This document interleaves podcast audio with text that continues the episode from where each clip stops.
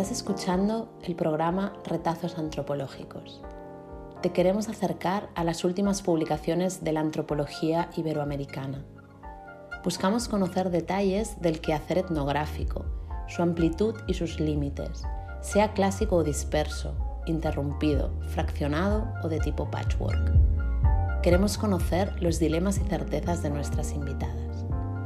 También hablamos del rol cambiante del informante, colaborador, coautor y de la utilidad social de la investigación.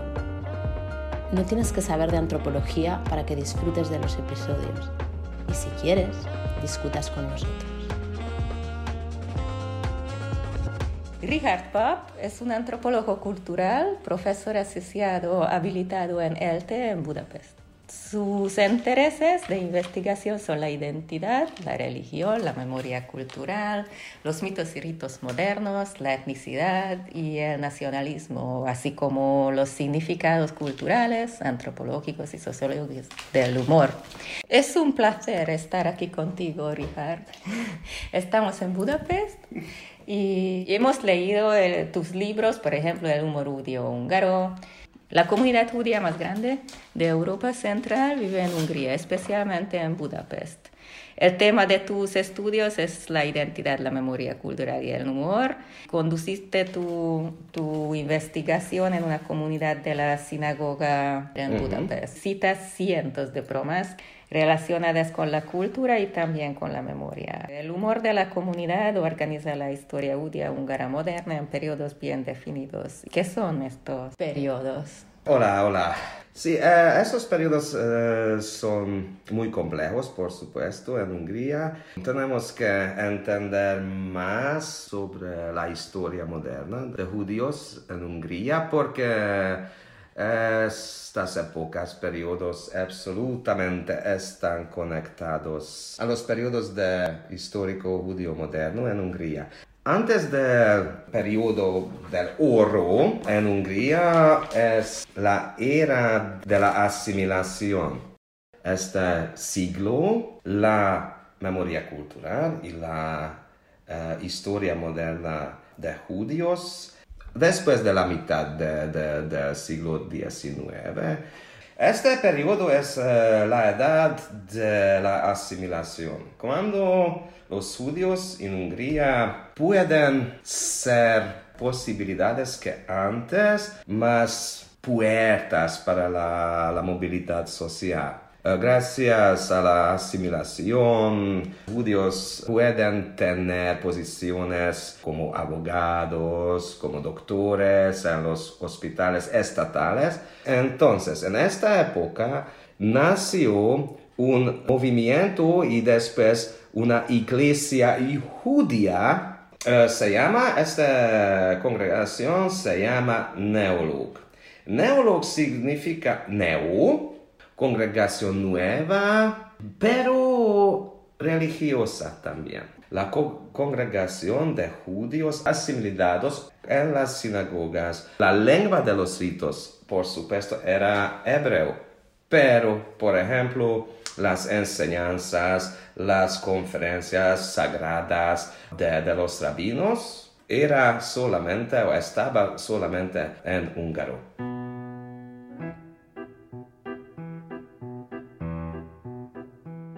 Edad de oro en la memoria cultural es una edad, una época de la asimilación cuando los judíos eh, y los no judíos también tuvieron una posibilidad para sobrevivir. En la sinagoga, decir, comunicar los chistes, el humor es una construcción, por supuesto, de la memoria cultural de la historia moderna judía húngara en la sinagoga. Entonces, para mí fue una relevación cuando, cuando hice mi, trabajo de campo en la sinagoga y, y escuché los chistes y después Uh, vi una estructura de, de, la historia, narrativos de la, de la historia.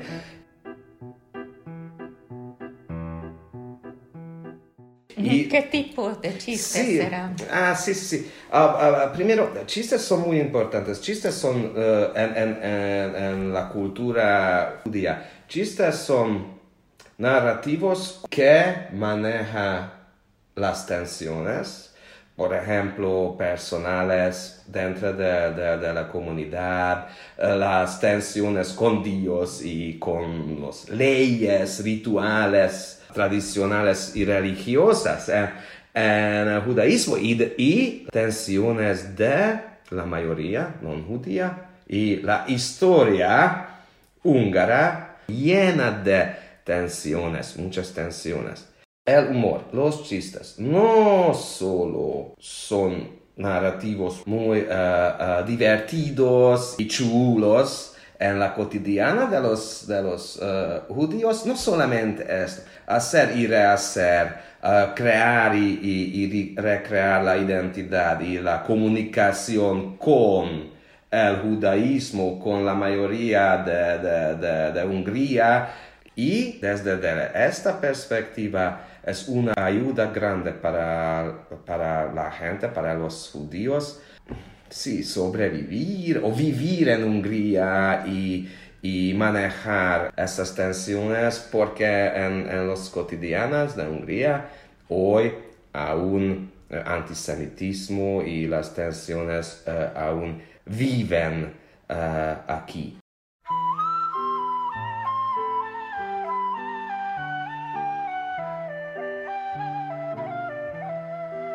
La, la, la, memoria cultural no es sobre la historia, por supuesto, es sobre el presente.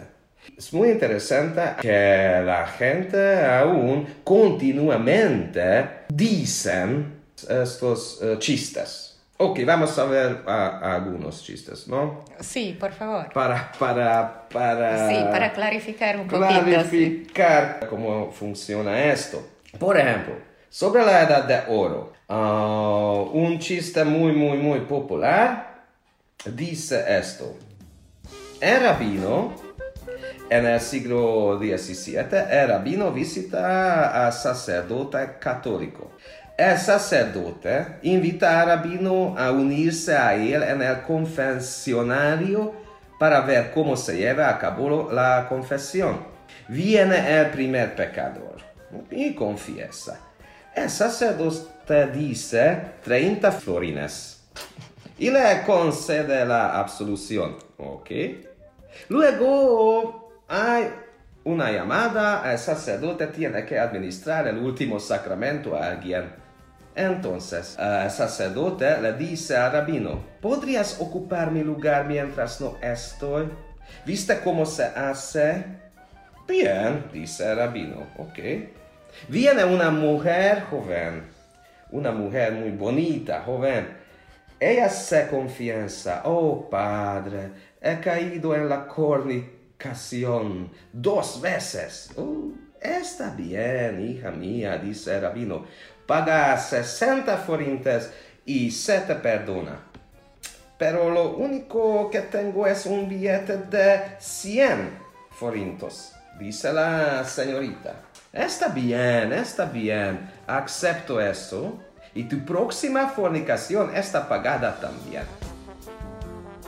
Y entonces, el rabino es un símbolo en estos chistes, un símbolo de cómo un judío debe ser hábil, hábil en cada situación y adaptarse hábilmente a cualquier situación. Eh, una narrativa general en todas las épocas de, los chistes y no solamente sobre la memoria cultural, no, no, con la identidad, con la comunicación con, con, con la religión también. Entonces, estas situaciones absolutamente están conectadas de las experiencias cotidianas en esta época, cuando había una posibilidad para los rabinos, para los judíos, pasar tiempo, tener amigos desde las congregaciones, las iglesias, las comunidades de no judíos. Cuando estábamos juntos, judíos y no judíos también. Entonces, sí, podemos ver la identidad minoría allí también y la estrategia de sobrevivir. Y es una tragedia que pasó después de esta época, porque después de la Primera Guerra Mundial y entre uh, las do dos uh, guerras mundiales, es, una, es otra época histórica en, en la historia uh, judía, en la memoria cultural. Es el periodo, periodo de las leyes antisemitas y después, por supuesto, del holocausto. Es una tragedia absolutamente, personalmente. Y muy importante para entender esta tragedia, cuando la esperanza de la asimilación, de la esperanza de, de de sobrevivir con los judíos muero en esta, esta época. Este cambio radical se puede ver a través de los chistes. Absolutamente. Esos chistes y, pasan, dicen ah, en la sinagoga, en, las cotidianas, por supuesto. Un chiste es una reflexividad para, para un, hecho, por ejemplo, un, un hecho actual pero mira, en la época del holocausto había menos eh, chistes que, en la edad de oro, ¿no? Había épocas donde no encontramos tantos chistes. Sí, es muy interesante. Vamos a ver dos. El primero es no, no, no sobre el holocausto, es sobre el periodo de las leyes antisemitas, de el periodo de las leyes antisemitas antes del holocausto en Hungría significa habían leyes discriminatorias uh, uh, que discriminaron los judíos que perdieron derechos. derechos, sí, derechos y posiciones en, en uh, trabajos y son discriminaciones. Un chiste muy, muy brillante sobre eso, esto, por ejemplo. Grün y Kohn, dos personas, son dos personas estereotípicas judías húngaras. Grün y Kohn. Ok. Durante la época de las leyes antisemitas, Grün camina por la calle pasando por la confitería de Kohn y ve el letrero. No servimos a los judíos.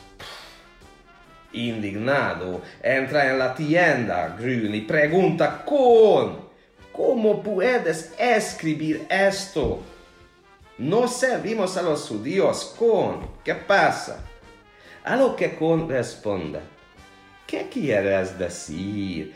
¿Alguna vez has probado mi helado asqueroso?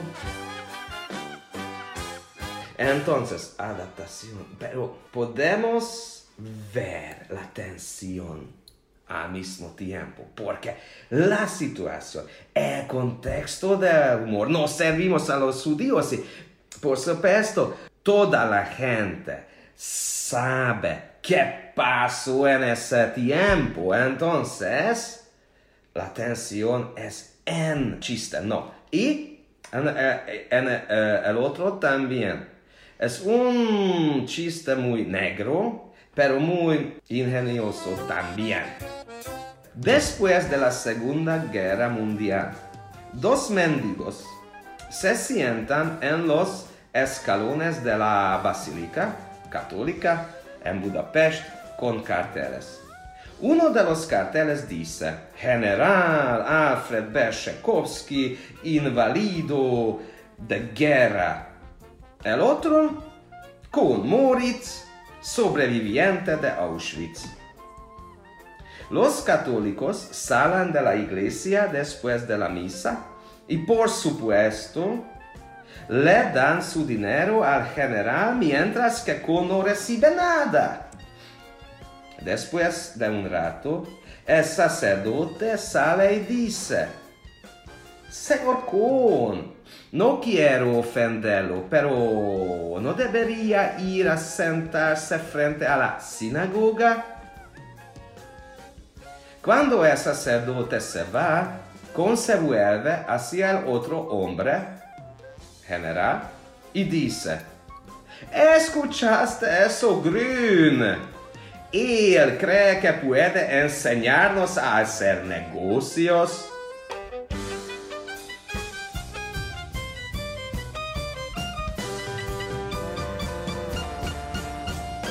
Las tensiones eh, son conectadas absolutamente, son la falta de, de, de, la memoria social abierta y la comunicación sobre la historia. La tensión aún existe eh, entre nosotros en, en Hungría. Entonces, en las sinagogas, definitivamente puedes uh, escuchar estos chistes. Muchos, muchos chistes. ¿Por qué crees que los chistes proliferan más en la sinagoga que en espacios públicos o en familia? Esta forma en la sinagoga, porque es mi teoría, las sinagogas son los lugares seguros tradicionalmente. En mi segundo libro sí um, he publicado estos chistes absolutamente negros y claros, muy claros. Y por ejemplo, este chiste, este chiste la, uh, sobre la época del socialismo es muy, muy, muy negro. Uh, tengo que uh, contarlo. En la época de la dictadura comunista, Connie Grün, que son ciudadanos capitalistas, explotadores, burgueses y extranjeros de clase, enemigos del pueblo son deportados al campo de trabajo comunista en Rechk. Es un lugar, uh, campo de trabajo. El tren llega al campamento. Con y Grün se bajan del tren. Grün mira a su alrededor y dice, ay ve, oh Dios mío, Con, es muy parecido a Auschwitz. Con suspira, oh Auschwitz. Entonces es muy negro. Pero es, muestra la otra problema de la historia húngara y falta de, de, la memoria pública social que en el socialismo, el antisemitismo, los problemas y eh, necesidades para ser hábil y adaptarte a cualquier eh, situación hay en el humor también. No, por ejemplo, sobre el, socialismo. ¿Cuál es la diferencia entre un rabino y un líder del Partido Comunista? Es que en Yom Kippur el rabino come en secreto, mientras que un líder del Partido Comunista ayuna en secreto. Qué significa esto? La complejidad de la época socialista. Porque era el antisemitismo en el socialismo también.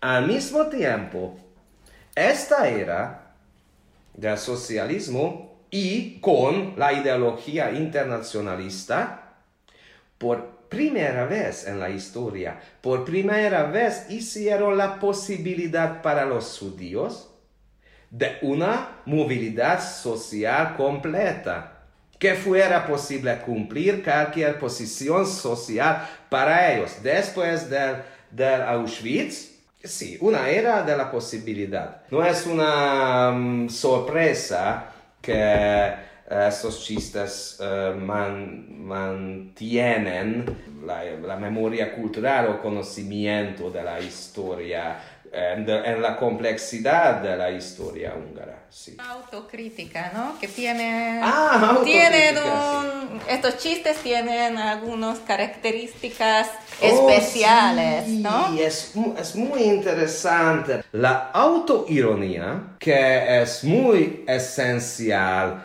en el humor judío, la autoironía también se asocia con una reacción exagerada al antisemitismo también. Autoironía es una ayuda, sí, para autoreacción. Podemos adaptarnos a esta uh, uh, situación más inteligentemente y puede ayudarnos a la comunicación normal.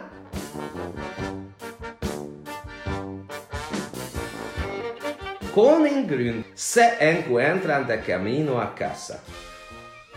Bueno, Con, ¿cómo has estado últimamente? Eh, eh, estaba en una eh, entrevista en el radio Tartamueda con. Oh, ¿y cómo te fue? No me, me, me, me contra, co, contrataron. No me digas, ¿y por qué no? Porque yo, yo soy un eh, judío. Bueno, muchas Ah, gracias por explicar tus, tu investigación, tus resultados. Es muy complejo, pero por lo menos los chistes son muy buenos. Has escuchado Retazos Antropológicos, el podcast del Anuario de Antropología Iberoamericana. Si te ha gustado, no dejes de escucharnos. Volvemos dentro de dos semanas.